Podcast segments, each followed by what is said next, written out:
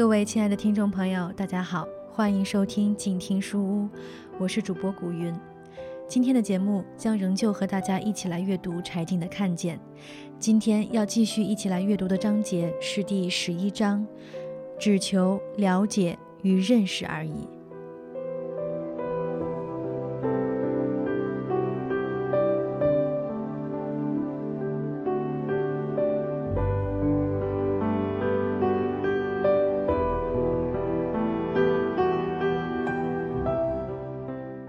晚上我们没走，反正也不拍了，飞机明天才有。来都来了，就待一天吧。他叫上了自己的两个朋友，约我们一起去唱歌。小城市里的 KTV 就是一个皮革绽开的长沙发，一台电视，头顶一个会转的圆球灯。他不唱，手交握着，两膝并拢，静静地听别人唱。过一会儿，扭头对我说：“你唱一个吧。”我离开 K 坛很多年了，实在难为情。他坚持。我看了眼塑料袋里卷着边的点歌单，指了指第一行：“陈淑桦的《问》，我高中时的歌。谁让你心动？谁让你心痛？谁会让你偶尔想要拥他在怀中？谁又在乎你的梦？谁说你的心思他会懂？谁为你感动？”我的妈呀，这个幽怨的调调已经多年没有操弄了。我对着雪花飘飘的电视机唱：“只是一个女人，容易一往情深，总是为情所困，终于越陷越深。” KTV 包间里烟雾腾腾，男人们正大声聊着，我只好唱得声嘶力竭。可是女人，爱是她的灵魂，她可以奉献一生，为他。所爱的人，我唱完，把自己都肉麻着了，不好意思。他一直盯着字幕看，一直到最后一点音乐消失。过了一会儿，谁点了一首迪士高舞曲？音乐响起，头顶小球一转，小包间都是五颜六色小斑点儿。在座的人有点尴尬的坐立不安。他忽然站起身，把外套脱了。我吃惊的看着，这人身上好像发生了小小的爆炸。从原来的身体里迸裂出来，他闭着眼睛，半弯着上身，低着头，狂热的甩，扑得满脸是头发。就是这一个姿势，跳了半个小时。别人也站起来陪着他跳，但他谁也不看，不理。深夜，我们回了宾馆，送他到房间，也没开灯，借着街灯的光写作着。他忽然说起采猫当天的事儿，你是怎么找的他。怎么说的？他根本不在乎钱，一口就答应了。他们怎么找的地方？怎么开始的？说的又多又乱又碎，像喷出来的。我和老范都没有问的间隙，又说起了二十二年的婚姻，他弄不明白的感情，他的仇恨。他强调说是仇恨，还有对未来的绝望。我觉得我再也不会有归宿了，他说。男人不会爱我这样的女人。我和老范沉默的听着，他忽然说：“你们录音了吗？”老范立刻把身边的东西都掀开：“怎么会呢？我们肯定尊重你，怎么会这么？”他打断：“不，我是说，如果录了音的话，你们就这样播吧。”我和老范对看了一下，沉默了一小会儿。我说：“你休息吧。”第二天早上七点，院长来敲我们的门。说他同意接受采访。我们在摄像机面前坐下来拍他的剪影，他带着笑容，甚至愉快地和我的同事们都打了招呼。我们从他在网上写的公开信说起，信里他道歉：“我不需要大家的同情，只求你们一份理解。有谁能理解一个离异女人的内心抑郁和对生活的烦闷？”正是这份压抑和烦闷，使我对生活丧失信心，致使发泄到无辜小动物的身上，成为不光彩的角色。我是多么可悲可恨！我问他，后来为什么要在网上写那封公开信呢？让他们能对我有一份理解。你希望大家怎么理解你？内心深处有一些畸形吧，可以用“畸形”这个词。为什么要用这么严重的词呢？的确是心里有病，病态的心理，内心的压抑和郁闷。如果说我不发泄出去的话，那我会崩溃的。他看着我，眼光很信任，有一种终于把他说出来的松弛。但是问完这些，我必须往下问。这是一期节目，我是记者。你为什么要面带微笑？我指的是他踩猫的时候，我笑了吗？他是真不知道。你是说你都没察觉到自己脸上带着笑容？我心里咯噔一下。是，怎么踩是他们给你的指令吗？他毫无犹豫，不是。那为什么要选择踩他的眼睛呢？我问。这个细节不要描述了。你为什么不想再谈起这些细节？如果再谈起这件事儿，好像又勾起我这些仇恨。不要谈这些了。你是说你把他想象成你仇恨的人？我可以这样理解吗？对，可以这么理解。你踩的时候能听见猫在叫吗？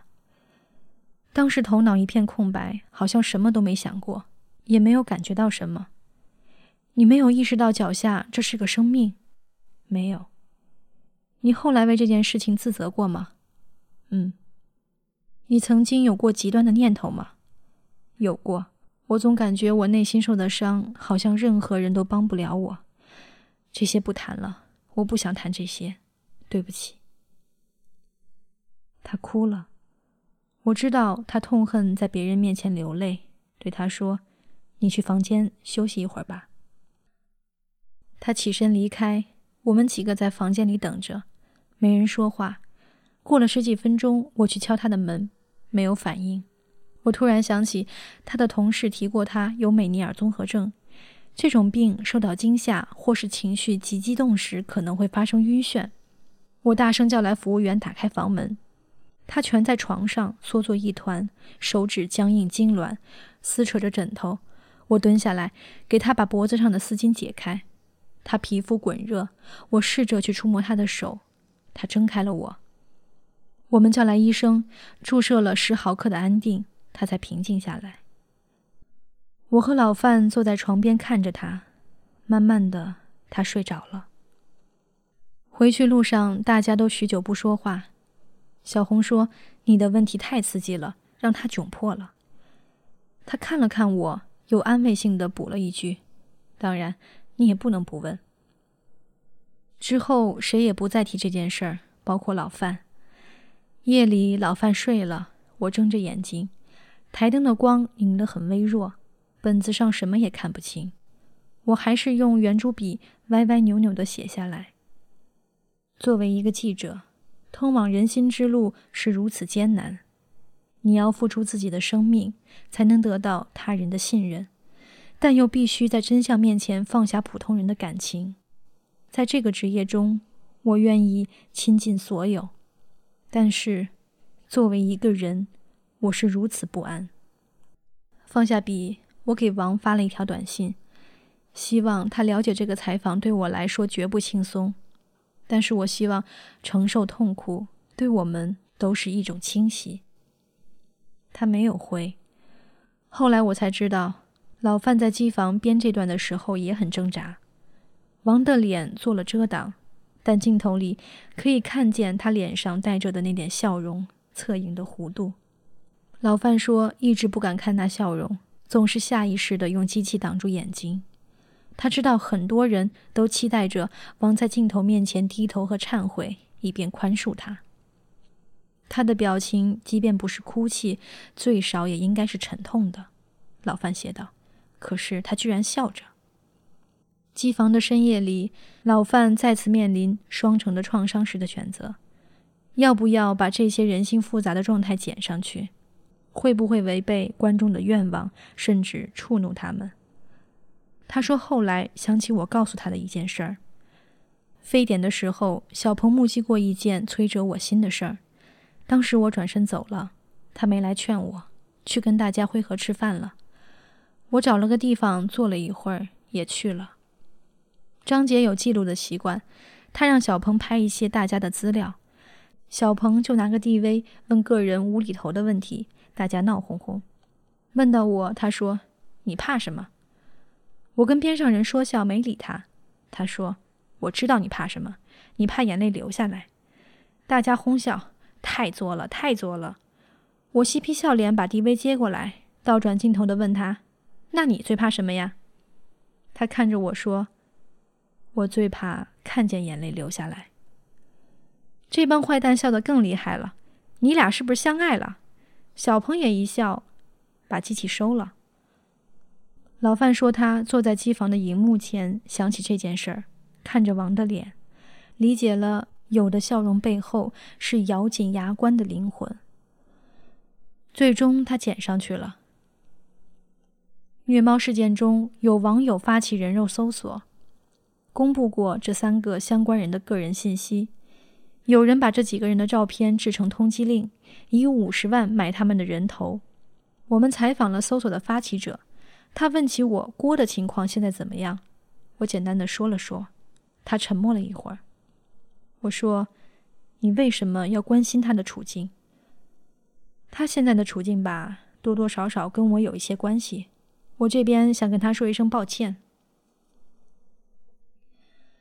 有的人觉得，如果一个人可以直接对动物做出很残忍的事情，那么为什么我们不可以用语言来攻击他呢？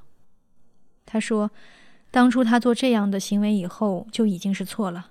既然他都错了，为什么我们还要跟着他一起错呢？”你说的这个错是指什么？他攻击了动物，而我们攻击了他。攻击的背后是什么呢？是在发泄。发泄当时愤怒的感情，他说。片子播出后，有人给老范留言说：“踩猫拍猫的人不见你谴责，倒让正义的人道起歉来了，这是什么逻辑？”有天翻书，看到斯宾诺莎在伦理学里说，嘲笑、轻蔑、愤怒、报复这些情绪都与恨有关，或者含着因恨而起的成分，不能成为善。初做记者，我有过一个习惯，问那些被指证的人：“你不对这件事情感到抱歉吗？你要不要对着镜头对当事人表达一下？”总觉得这样才能收场。袁总有一次批评我：“媒体不能介入，只能在对方有需求的时候提供平台。”这个界限细如一线，但绝不能迈过。有次采访一位老人。十六年前，他是校长，被人勒索，未答应条件，对方强迫未成年少女诬陷校长嫖娼，并作伪证，校长上访十六年才得以脱罪。当年的少女已经是母亲，在我们镜头前面掉泪后悔，向校长道歉。校长并不接受。这么多年，你只需要写封信来就可以了，为什么不呢？办这个案件的是一个当年二十出头的警察，冷淡地说：“工作太忙，没空考虑此事儿。”老校长长叹一声：“原谅他吧，原谅他吧，他跟我三小子一样大，不要处分他。我尝过处分，那个滋味不好受。”诬陷者现在是一个整天坐在门口太阳地里的老人，六十四岁了。脑血栓，满脸的斑，已经很难走路，也不会讲话了，但能听得懂我说什么。拿棍子在地上画。我拿张照片给他看，你能帮我回忆一下吗？十六年前在派出所的时候，曾经指证过这个人，说他嫖娼，到底有没有这回事儿？他拿棍子狠狠敲地，有。您亲眼见着的吗？他点头。警察说那个小姑娘是你找来的。我说，他不答，勾起眼睛扎了我一眼，那一眼能看到他当年的样子。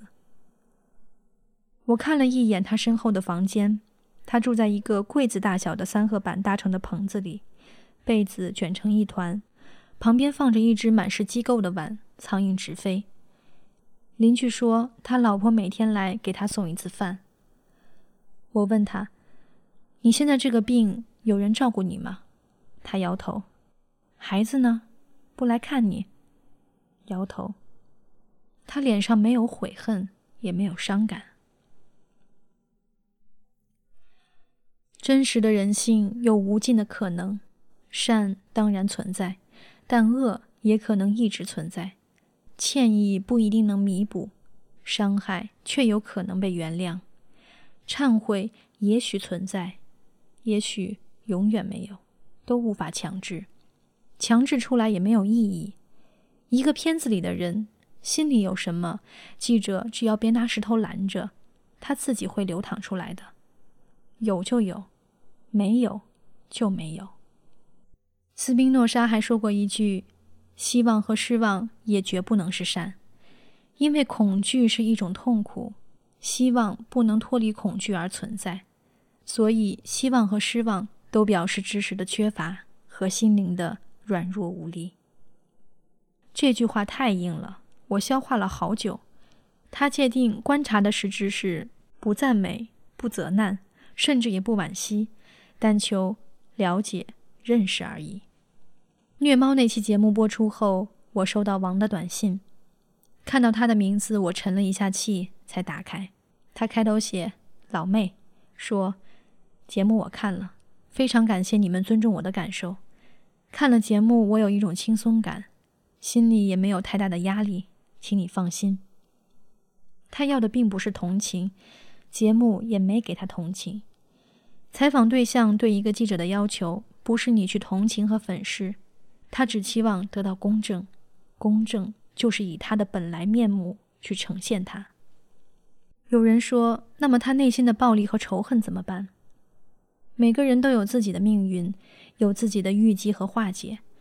我不太清楚怎么办，也不敢贸然说。二零一零年在云南大理旅行，当地朋友约着一起吃饭。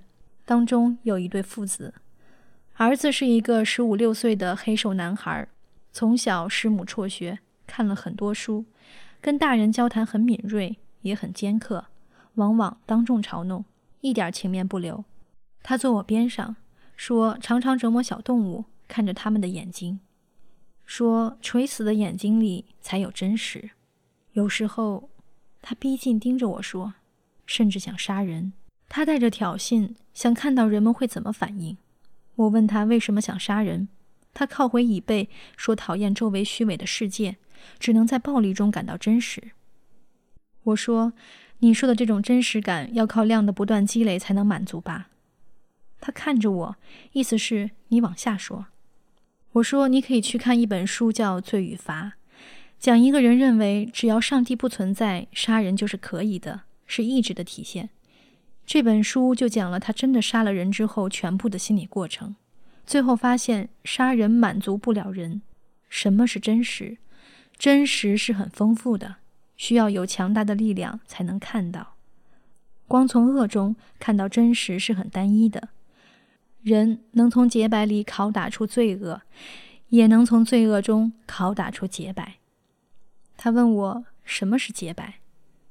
我被这问题逼住，无法不答。想了一下，说：“将来有一天你爱上一个人，他也爱上你，从他看你的眼神里流露出来的，就是真正的洁白。”一桌子的人都是旅客。深夜里，雨下起来了，没有告别就匆匆散了。我挡着头回客栈的路上，背后青石地上有人踢踢踏踏跑来，是这个孩子。过来抱了我一下，什么也没说，倒退了几步，就头也不回的在微风打湿的光里反身跑走了。当年我们拿到河南斗狗的线索，有一位叫马红杰的摄影师也在拍，拍了好几年。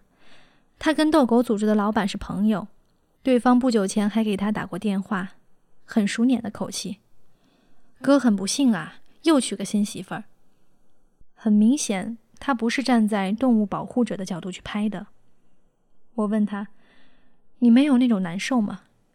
他没有正面回答这个问题，只说不轻易用谴责的方式。他想知道为什么。耍猴人的江湖，他陆续跟拍了八年，跟农民一起扒火车出行，带着馒头和十公斤自来水。众人躲在下雨的敞篷车厢里，头顶塑料布站着，猴子套着绳索。钻进人堆里避雨，都瑟缩着。有张照片是耍猴人边打猴子，鞭子抽得山响。一个路人上前指责猴系艺人虐待动物，要驱逐他们。下一张是猴子像被打击的样子，捡起一块砖头向耍猴人老杨扔过来，又从地上操起刀子和棒子反击，撵得老杨满场跑。围观者开始喝彩，把石头和水果放在猴子手里。收工之后，老杨说：“这是他和猴子的共同表演。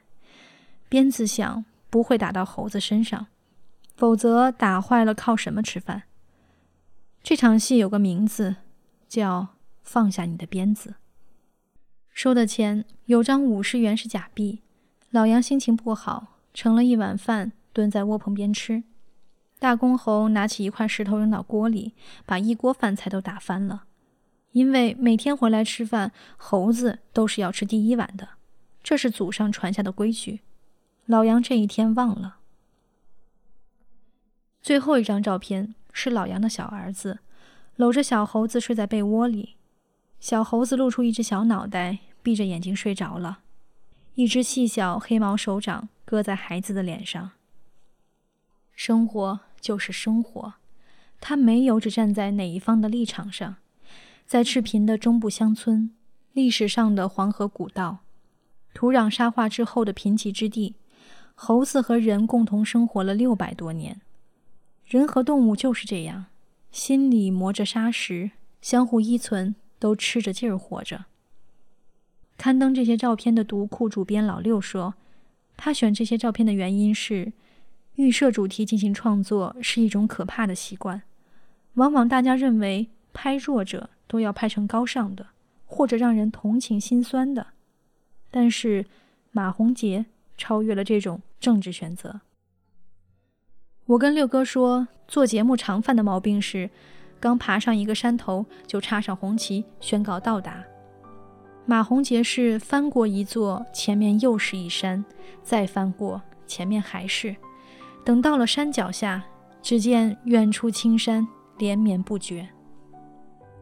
马洪杰说：“他会一直把这些人拍下去，拍到他们死，或者我死。”我问他的原则是什么，他说：“真实。”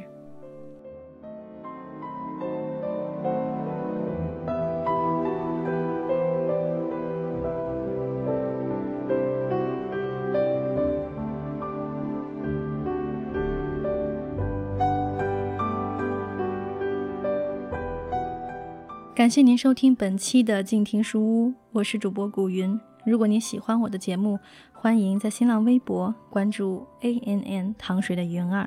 让我们下期再见。